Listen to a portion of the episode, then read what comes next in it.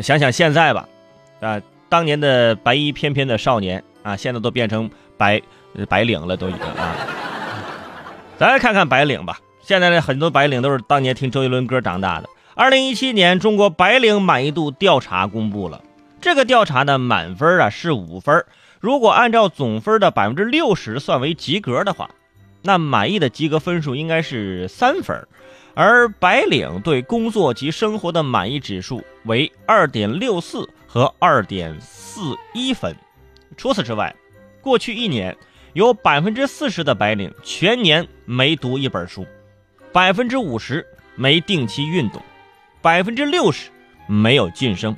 哎呦，你这么一听啊，这老惨了，太惨了，是不是啊？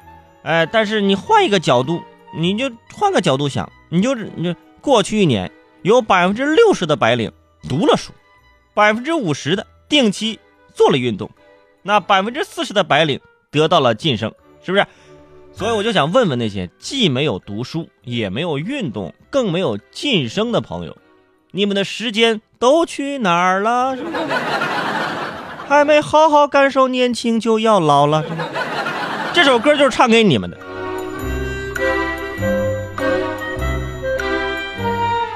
而这个职场年度的关键词，第一就是焦虑，第二是穷啊。至于不阅读、不运动、不晋升，那个呃，就是我也不焦虑，是吧？为什么呢？因为一入佛门空似海，下班回家各游摊啊。佛系员工是不是？对于大多数人来说，压力大、焦虑是难以避免的。我觉得既然难以避免，大不了我们就直视它，把快乐分享给朋友，快乐就会加倍。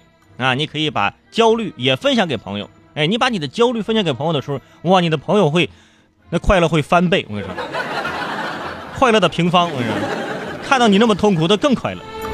其实我感觉，对于白领啊，还可以统计更多，别光统计这些东西，对吧？你比如说，你还可以统计统计的，你看有多少人近视，多少人长胖，啊，多少人脱发。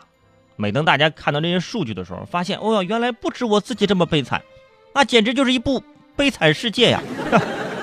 不过，我们还是要尽可能的乐观啊，要乐观向上，积极努力嘛。不满意也没啥用，是吧？调节自己的情绪嘛。比如说，每天起个大早起来上班，我每天起早上班，我从来不抱怨。我一路上班，我还哼着歌我就过来了，是吧？唱歌嘛，就唱那儿歌嘛，是吧？太阳当空照，花儿对我笑，小鸟说早早早，你有病啊，起得这么早。